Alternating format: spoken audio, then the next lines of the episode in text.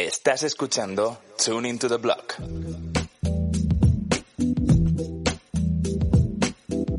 Juan en Cripto, Lorena Ortiz y Álvaro Cobarro os damos la bienvenida a Tune into the Block, el podcast en el que hablaremos de tú a tú sobre Bitcoin, blockchain y criptomonedas.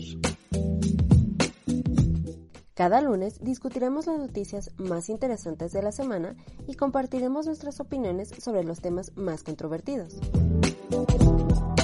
Además, semana a semana vamos a tener invitados especiales con los que podremos conversar, debatir y lo más importante, seguir aprendiendo de Bitcoin y los temas que levantan interés en la industria de las criptomonedas.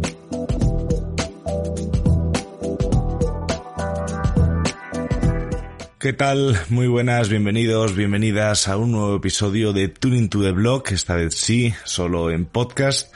Y yo soy Álvaro Cobarro y al otro lado del mundo está Lore en El Salvador. ¿Qué tal Lore? ¿Cómo estás? Hola Álvaro, pues muy feliz de estar aquí con ustedes de nuevo. Em, en efecto, estoy aquí en El Salvador desde hace ya unos días. Eh, la experiencia ha sido increíble. He aprendido muchísimo de este proyecto llamado eh, Bitcoin Beach. Eh, si no lo han escuchado, búsquenlo porque es un proyecto enfocado 100% en la mejora de una comunidad muy pequeña aquí en El Salvador. Y el día de hoy me voy a encaminar hacia San Salvador, la capital, a ver qué me encuentro y cómo veo el sentimiento de las personas en general. Buenísimo, buenísimo, Lore. Y también, no desde el otro lado del mundo, sino al otro lado de la ciudad, está Juan desde Madrid. ¿Qué tal, Juan? ¿Cómo estás? Hola Álvaro, hola Lore. Yo aquí también muy contento de volver a estar con ustedes y con toda la audiencia eh, grabando por fin un episodio de audio los tres juntos, porque hace rato no lo hacíamos. Y además, qué mejor tema que, el que vamos a tocar hoy. Es un tema controversial, de actualidad y que además es muy importante. Es un tema que se viene hablando desde hace tiempo, siempre se había hablado el, el food de los mineros de, de China y bueno, pues qué mejor que, que, tocar ese food hoy. Y para los que no saben qué es un food es fear, uncertainty and doubt, que básicamente significa eh, miedo, incertidumbre y duda y pues lo que hacían antes es que decían, no, eh, Bitcoin está muy concentrado, la minería de Bitcoin está muy concentrada en China y el día que China decida atacar a Bitcoin va a ser un desastre. Y lo que hemos visto es que bueno, China atacó a Bitcoin efectivamente y no ha pasado nada. El mundo sigue funcionando, Bitcoin sigue generando bloques en promedio cada 10 minutos, aunque vamos a ver que no exactamente cada 10 minutos y eso ha cambiado. Pero bueno, el, punto es que estoy contento aquí de, estar con, con, ustedes y este tema creo que va a estar muy bueno. Así es, la minería siempre ha sido fruto de ataques por parte de, de la gente que, que, bueno, pues que busca motivos para atacar Bitcoin. De hecho, lo más reciente o lo más famoso, o, eh, si obviamos la parte de China, pues fue cuando cuando, cuando Tesla decidió no, no, no aceptar más Bitcoin por el tema del gasto de minería. Y eh, Juan se está refiriendo, supongo que si estáis más o menos metidos en, en, en las noticias cripto y en las noticias de Bitcoin o simplemente en cripto Twitter, habréis visto pues infinidad de vídeos de granjas mineras inmensas en China pagándose, mineros empaquetando, la verdad es que eran vídeos que invitaban muy poco al optimismo. Pero Lore, no sé qué opinas tú. ¿Crees que esos vídeos son tan tremendos como, como parecen? ¿O hay, o hay una lectura más, más a fondo? Yo creo que definitivamente es lo que estamos observando. Eh, hemos visto movimientos de cantidades de mineros de 3.000 kilogramos. Este, yo estuve checando algunas noticias sobre una persona que rentó un avión completo para poder trasladar sus mineros a Estados Unidos, a Maryland en específico. Eh, tuvo que rentarlo porque sus mineros eh, en total pesaban 3 toneladas, como mencioné y el precio que están pagando por el traslado realmente es, híjole, no se imaginan. Yo acá estaba leyendo que son entre 9 y 10 dólares por kilo. Entonces, ha de haber pagado una millonada por poder hacer este transporte de, de sus mineros desde China hasta Estados Unidos. Sin embargo, también em, debemos pensar toda la inversión que está en, en, en, estos, volcada en estos mineros, ¿no? En estas plantas que ellos tenían.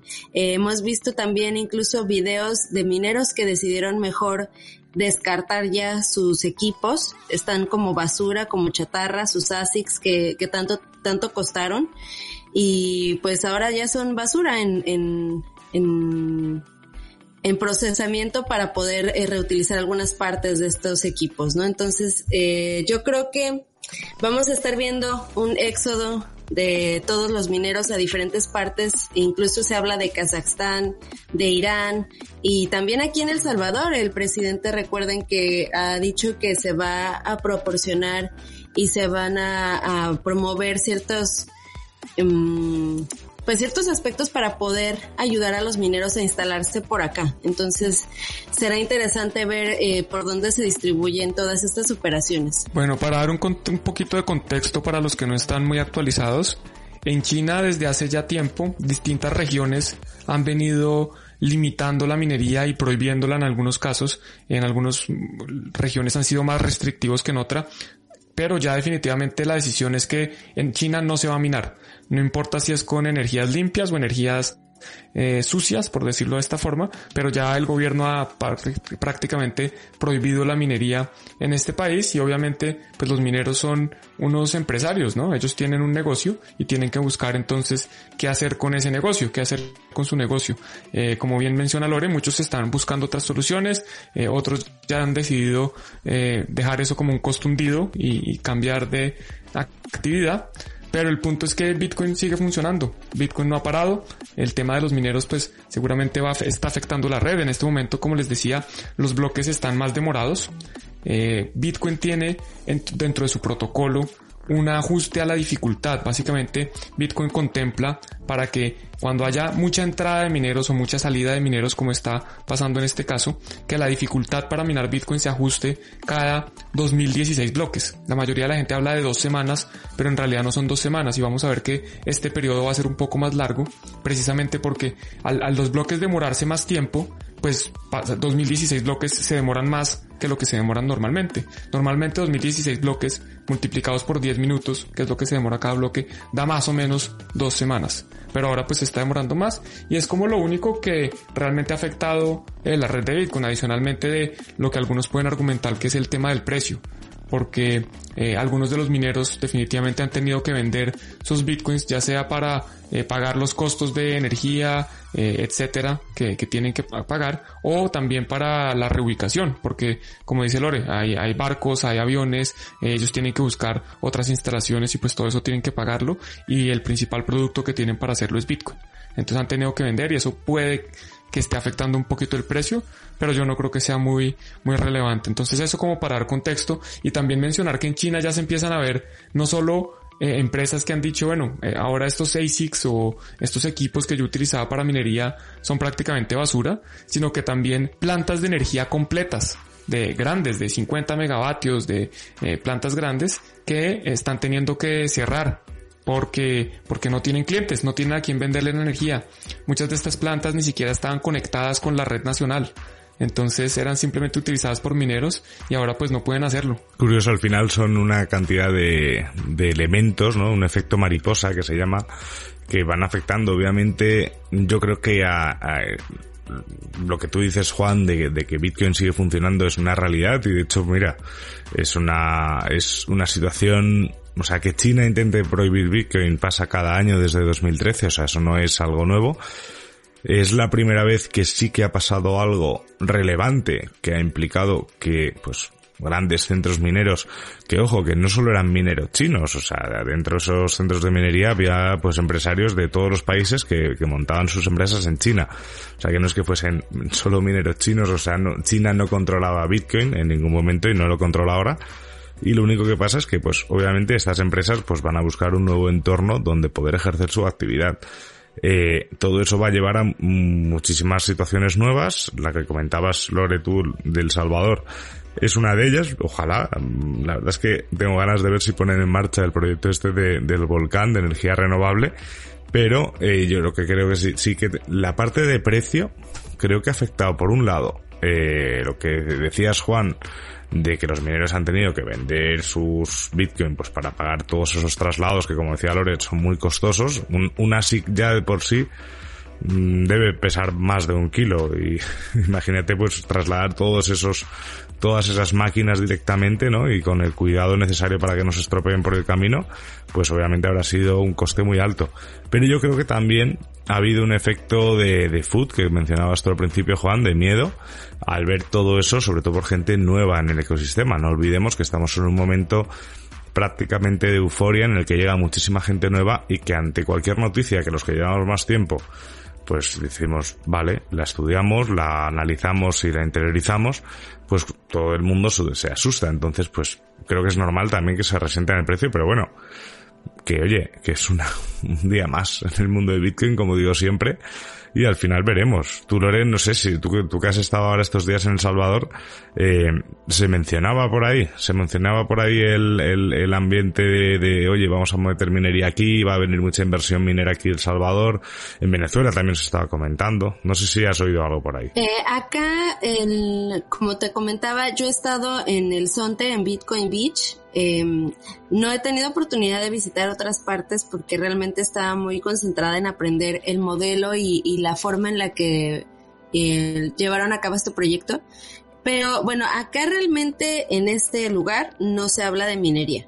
O sea, acá lo que está sucediendo es eh, la expectativa de inversión de otro tipo de empresas. Por ejemplo, tuve la oportunidad de entrevistar a Eric Wells, quien es el chairman de Chain Bytes.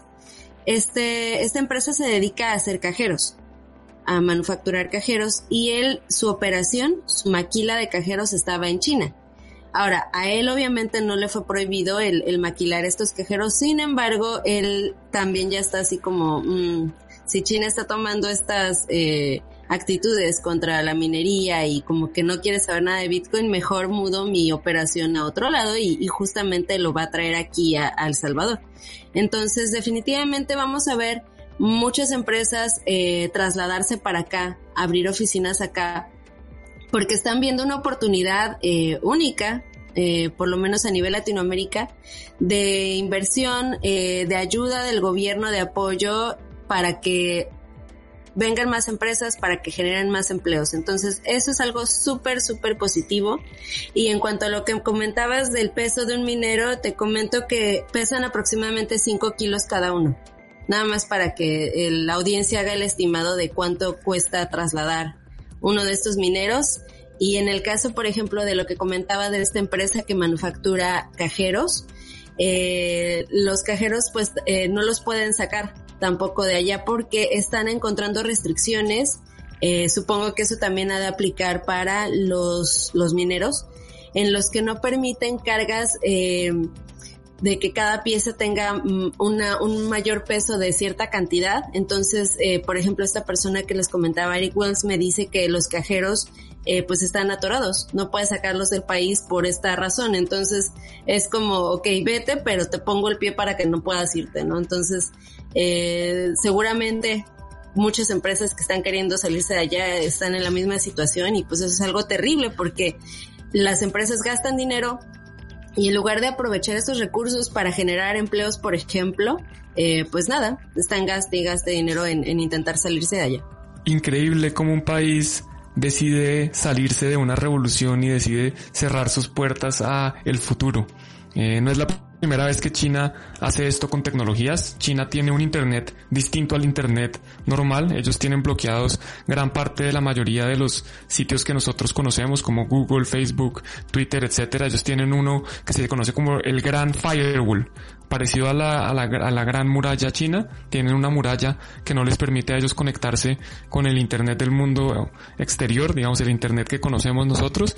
Y bueno, ahora deciden quedarse por fuera de Bitcoin, lo cual realmente me parece una ridiculez. Eh, yo principalmente creo, mi hipótesis es que lo están haciendo porque el próximo año en febrero con el lanzamiento de los la inauguración de los Olímpicos de invierno van a lanzar oficialmente el yuan digital, la moneda digital emitida por el Banco Central de China y creo que pues quieren no tener competencia, creo que ellos quieren que la gente eh, esté obligada a utilizar el yuan digital, que no tengan opciones como es Bitcoin y, la forma como vieron que podían hacerlo es prácticamente prohibiendo Bitcoin, prohibiendo, eh, porque no solo es, no solo están prohibiendo la minería, sino que también están prohibiendo que los bancos y eh, empresas proveedoras de pago le presten servicios a empresas de criptomonedas.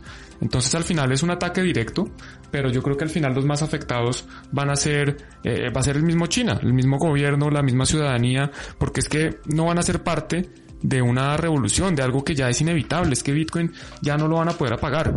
Hay eh, cerca de 200.000 nodos alrededor del mundo, hay eh, prácticamente cientos de millones de personas, por lo menos 100 millones de personas ya eh, empezando a utilizar Bitcoin en su día a día, porque a pesar de que no transaccionen, al ahorrar en Bitcoin están utilizándolo como un vehículo de ahorro. Entonces uno no tiene que estar enviando transacciones para usar Bitcoin. Yo utilizo Bitcoin todos los días porque es que tengo ahí mis ahorros, entonces lo estoy usando para ahorrar.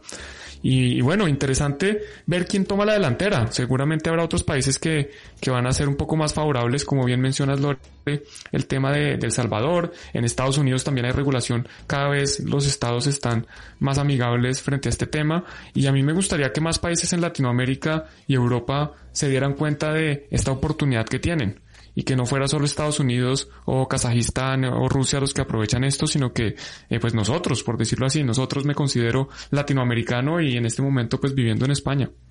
¿Tú qué piensas Álvaro? ¿Cómo lo ves? Sí, bueno, eh, yo creo que lo, lo, comentamos en el directo del lunes, que una cosa que, que está clara es que, por ejemplo, el hecho de que El Salvador eh, haya empezado a, intentar regular de una forma muy amigable Bitcoin como para facilitar su uso dentro del país, que no olvidemos que no está obligando a nadie a usarlo, sino que simplemente facilita el uso y que lo, y lo tiene como algo legal para que la gente pues pueda utilizarlo tranquilamente siempre que quiera, ¿no? Que eso es algo que que sigo viendo a día de hoy muchos mensajes de no, es que nadie tendría que obligar a usar Bitcoin y realmente nadie está obligando, simplemente está dando esa posibilidad, incluso no solo para, no solo para poder cobrar, sino también para poder pagar impuestos directamente con, con Bitcoin, que me parece lo más inteligente que ha hecho un gobierno nunca en cuanto a en cuanto a, a recaudar impuestos, ya que está recaudando algo que se va a revalorizar.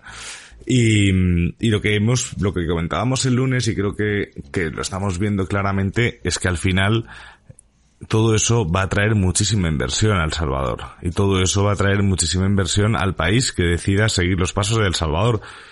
Que ojo, no hace falta que, si hablamos de España, no hace falta que España ahora diga que Bitcoin es una moneda de curso legal. Basta que tenga una regulación más amigable y sobre todo más justa en cuanto a las operaciones con criptomonedas, incluso para la hora de desarrollar negocios con criptomonedas aquí en el país, ya solo con eso se atraería muchísima inversión extranjera y se podría pagar muchísimo talento nacional e internacional que vendrían a desarrollar aquí sus proyectos. Pues China en este momento, eh, a ver, también es, es que yo China creo que es un país muy peculiar en el sentido que son tantos miles y miles de millones de habitantes bueno, miles de millones no, no lo sé, pero muchos millones seguro. eh, pero, pero la cuestión es que son tanta gente que ya de por sí el turismo en China es una, es una industria local. Es decir, el mayor turista, los mayores, el mayor generador de dinero vía turismo en China es los propios chinos porque China es un país tan grande que es que es como si yo ahora mismo me quiero ir de, de Madrid a Dinamarca y eso y es el mismo país, ¿no? Estamos hablando de un país gigante. Pues yo creo que al final con el tema de las criptomonedas China se puede permitir, entre comillas, decir, pues mira, eh, paso de todo esto, lo intento prohibir y me monto mi, mi historia aquí dentro de forma local que solo lo utilizarán la gente de ahí porque ahí sí que se va a obligar a utilizarlo, ¿no? Y aquí China eh, lo comentábamos también que lo habéis compartido por Twitter muchos, eh, lo que ha hecho ha sido perder una, o sea, podría no haber hecho nada y podría seguir generando muchísimo dinero, muchísimo dinero en impuestos, muchísimo dinero en inversión extranjera, incluso en empresas americanas que irían a China a desarrollar su actividad con todo ese conflicto que tienen ahora mismo en, en, en eh, ese conflicto de estados, que es prácticamente una guerra fría entre China y Estados Unidos. Y entonces, ¿qué ha hecho China? Ha querido regular una cosa que le va a hacer perder miles de millones de dólares en inversión y miles de millones de yuanes en, en, en, en impuestos, ¿no? Así que yo creo que aquí tenemos ante nosotros dos modelos de acción. Una de ellas es El Salvador, que es apostar por la hiperbitcoinización. Otra de ellas es China, que es apostar por prohibir todo lo posible. Y creo que al fin y al cabo lo que está claro y, Bitcoin sigue funcionando como hemos dicho, que es que la, que esto no lo va a parar nadie y para pararlo tendrían que parar internet. Y entonces es como con la computación cuántica, con ese otra rama de food que por cierto este año aún no ha salido. Quedamos, falta un medio año, me puedo apostar unos satoshis a que dentro de poco empezarán a hablar otra vez de computación cuántica para atacar Bitcoin. Pero, pero lo que está claro es que, es que Bitcoin no se ha parado con esto y no se va a parar. Entonces, los países pueden optar por eh, tirar para adelante y, y atraer toda esa inversión o prohibirlo y quedarse en los últimos en la cola. De momento en Europa eh, parece ser que optan más por la segunda opción. En México creo, Lore, que pasa un poco igual, ¿no? ¿O ha cambiado algo desde la última vez que lo comentamos? Pues lo que hemos observado en México los últimos días, de hecho, ha causado un poco de revuelo. Eh, tal vez incluso les llegaron las noticias a ustedes. Uno de los hombres más ricos de México, eh, llamado Ricardo Salinas Pliego, quien es em, fundador de un banco que se llama Banco Azteca, anunció en sus redes sociales que iba a ser el primer banco en aceptar Bitcoin y en tener movimientos con Bitcoin. Y bueno, lo que pasó fue que tuvo una reacción eh, el Banco de México eh, sacando una especie como de comunicado que no fue una circular oficial tal cual ni nada por el estilo, reiterando una, una disposición que se dio ya hace como un año y medio, dos años me parece, en el cual se dice que las monedas o la operación con criptomonedas está prohibida para las instituciones bancarias.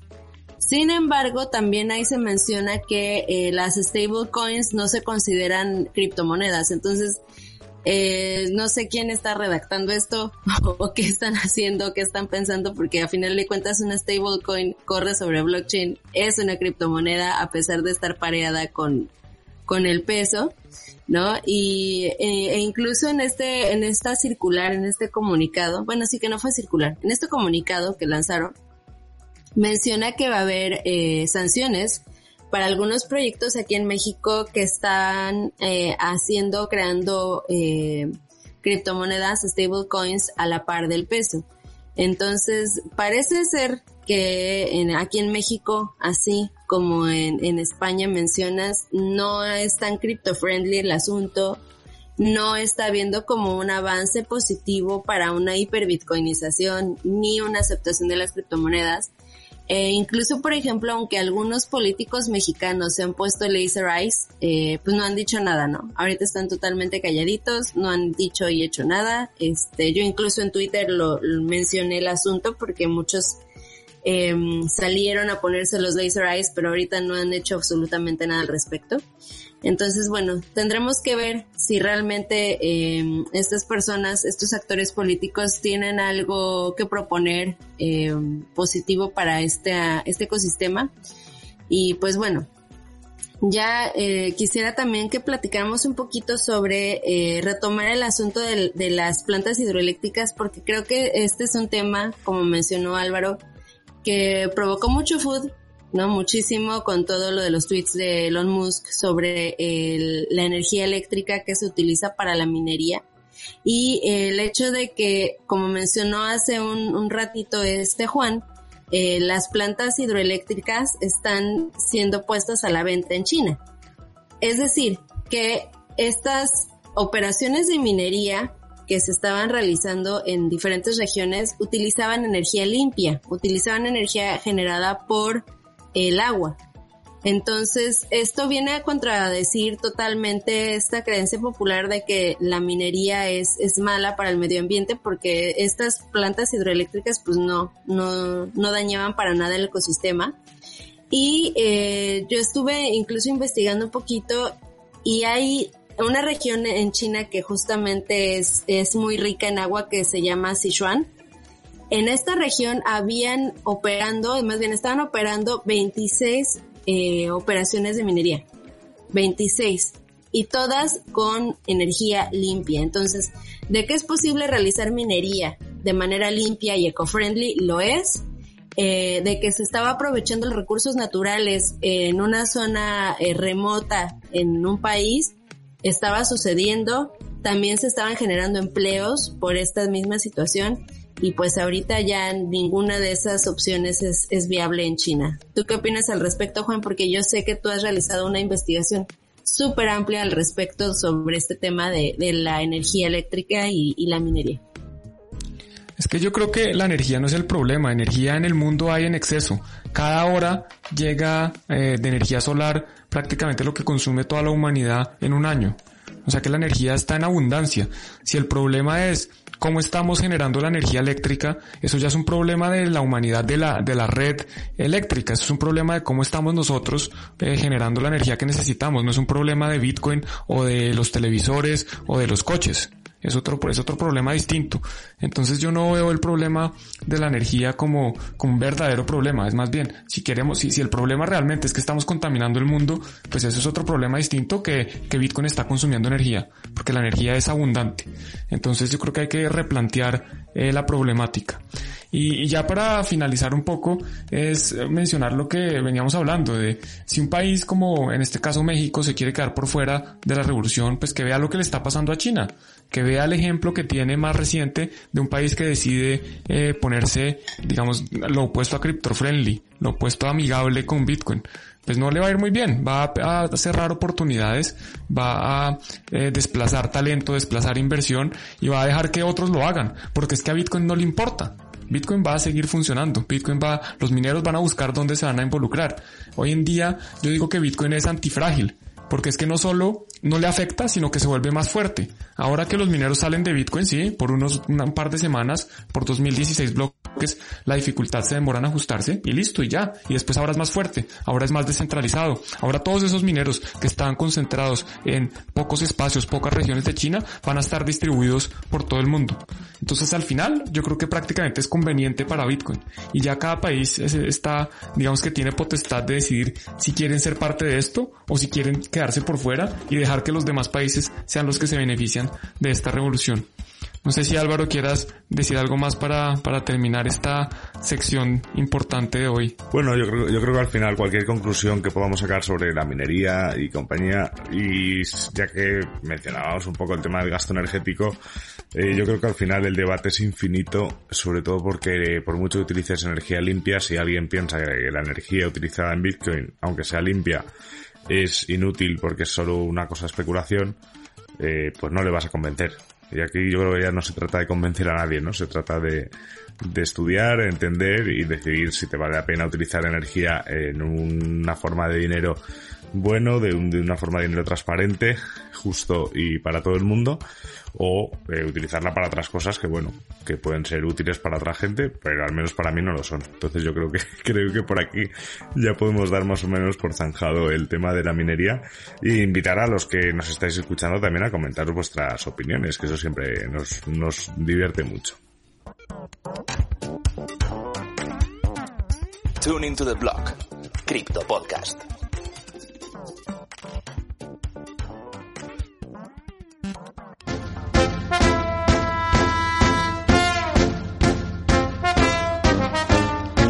De la semana. La cifra de esta semana es 25%. 25% negativo es el ajuste a la dificultad que se espera que tenga Bitcoin esta semana. Y este sería el ajuste a la dificultad más grande que ha tenido Bitcoin en su historia. Principalmente, este gran ajuste se debe a la salida de varios mineros de China debido a las restricciones que ha impuesto el gobierno.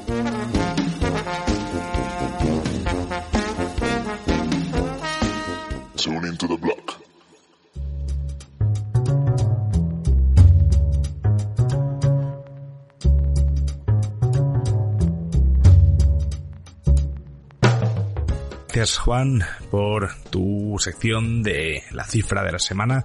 Estaremos atentos cómo va variando esa dificultad de Bitcoin que recordad que se va autoajustando. O sea, no hay por qué preocuparse, estamos viviendo un proceso de mudanza.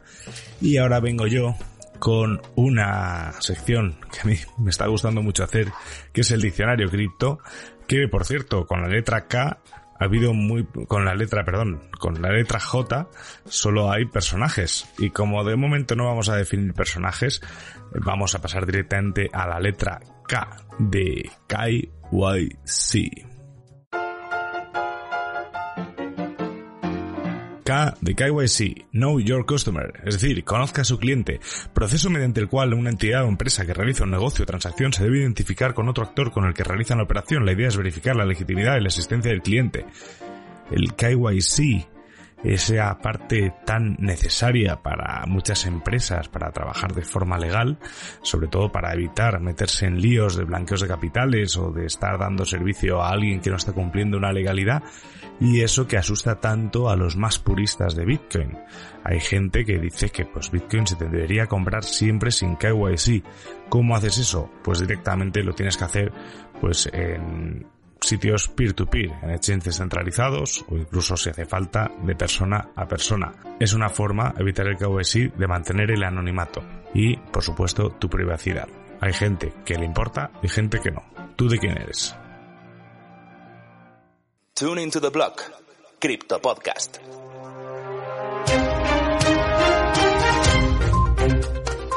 La noticia no cripto de esta semana fue publicada en Euronews el 28 de junio del 2021 y el titular dice, dimite el primer ministro sueco Stefan Löfven para tratar de formar un nuevo gobierno. Como bien lo dice el titular de la noticia, el primer ministro sueco Stefan Löfven ha decidido dimitir de su cargo, pues su gobierno de coalición con los verdes fue derrocado hace apenas una semana en una moción histórica. Löfven perdió la confianza del partido de izquierdas al proponer la liberación de los precios de los alquileres, así que él quería un mercado libre y su partido de coalición no lo quería.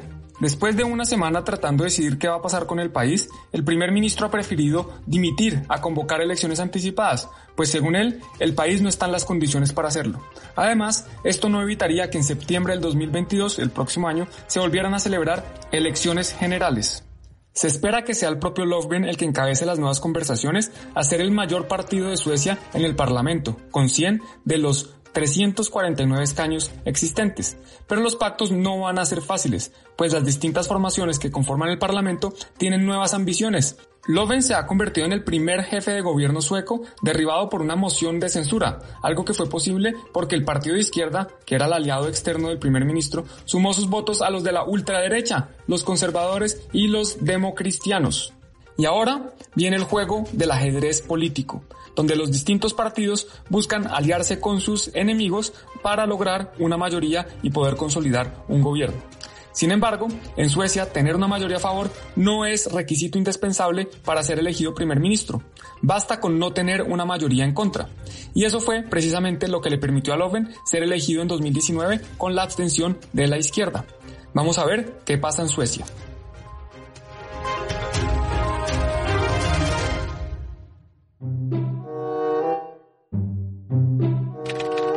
La capacidad del Whirlpool de Samurai ha, llegado hoy a 3.000 bitcoins. La gente está recuperando su privacidad. Tuiteado el 27 de junio por Documenting Bitcoin, arroba Documenting BTC.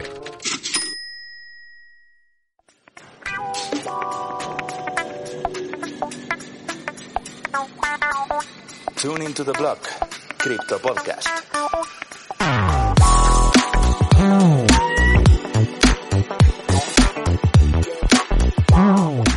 Y vamos llegando al final de nuestras secciones, no sin antes que Juan nos traiga su divertido lo que hay que leer.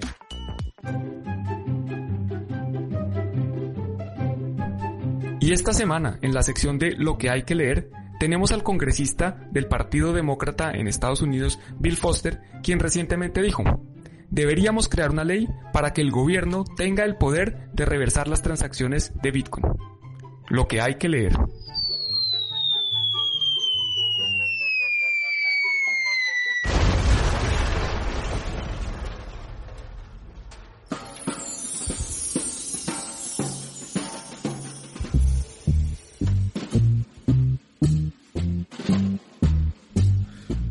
Bueno, pues llegamos después de las secciones, secciones que hemos tenido hoy en Tuning to the Block al final de este episodio. Recordaros que, bueno, Lore está en El Salvador, por eso le ha sido imposible traernos una de sus maravillosas secciones, que está más que perdonadísima, solo faltaría. Y, y nada, eh, pues como siempre un gusto volver a grabar con vosotros y de momento, salvo que cambie, Tuning to the Block no descansa por vacaciones, así que seguiremos trayendo contenido a medida que podamos.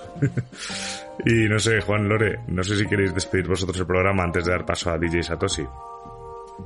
Pues yo nada más agregar que la próxima semana sí tendré sección. Eh, probablemente sea algo respecto a, al Salvador. Yo creo que hay mucho interés sobre esto, entonces tal vez haga alguna pequeña sección sobre esto. Y pues muchas gracias a mis compañeros de verdad por ayudarme y echarme la mano aquí. En Tuning to the Blog se siente el compañerismo y la ayuda todo el tiempo y yo más que agradecida con ellos y con ustedes, nuestra queridísima audiencia. Y por mi parte, simplemente recordarles que si les ha gustado el contenido, que se suscriban al canal, a Tuning to the Blog. Estamos en Spotify, iBox, Google Podcast, Apple Podcast, cualquier plataforma de podcast seguramente nos buscan. Y si no, pues hay que buscar en otra plataforma. Que nos comenten, que eso nos interesa. Nos gusta saber las opiniones. Nosotros no venimos acá a decir verdades, venimos a compartir nuestras opiniones, información. Y si hay algo que estemos diciendo que les parece que no están de acuerdo, pues nos interesa saberlo. O si por lo contrario, si hay algo que les ha gustado, mejor aún, nos interesa que, que, nos animen a seguir compartiendo acá con ustedes. Y ahora sí, después de invitarlos a seguirnos también en redes sociales, le doy paso a DJ Satoshi. Un programa como este no se podría despedir con otra canción este clásico de Antonio Molina, Soy Minero. Nos escuchamos la semana que viene aquí en the Yo no maldigo mi suerte porque minero nací. Aunque me ronde la muerte, no tengo miedo a morir. No me da envidia el dinero porque de orgullo me llena ser el mejor barrenero de toda Sierra Morena, de toda Sierra Morena. Bajo a la mina cantando porque sé que en el altar mi madre queda rezando por el lío que se va. Y cuando tengo una pena, lanzo al viento mi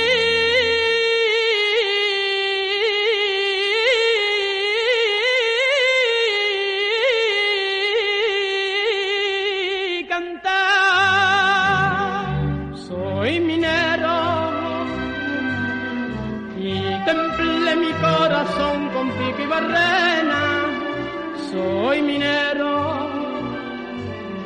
Y con caña, vino y ron me quito las penas.